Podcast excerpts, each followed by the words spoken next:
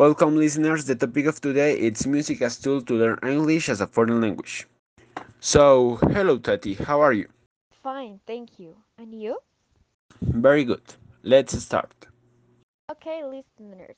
Today we're going to talk about a very interesting topic. Music is very important in our lives, and it's curious that we can use it to learn whatever we want.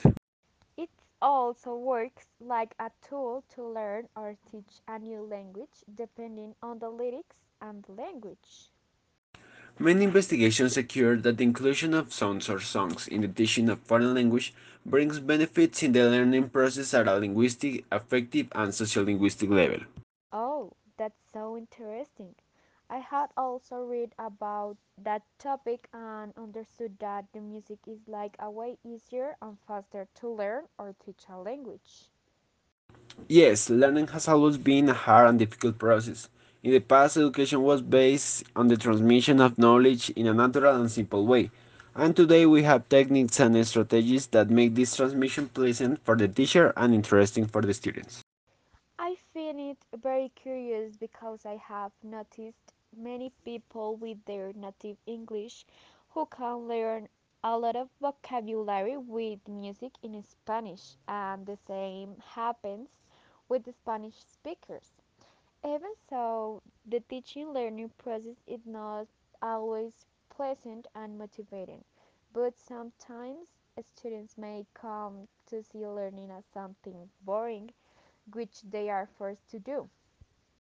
This may be due to the child's lack of interest in obtaining certain knowledge related to the subject, to the low motivation of the teacher at the school during the teacher learning process, to the insufficient use of educational resources such as musical instruments, audio tapes, etc., to the monotonous nature of the teaching process of some teachers, or to the family environment in which the student lives, which is a very important factor in a child's life and progressive development.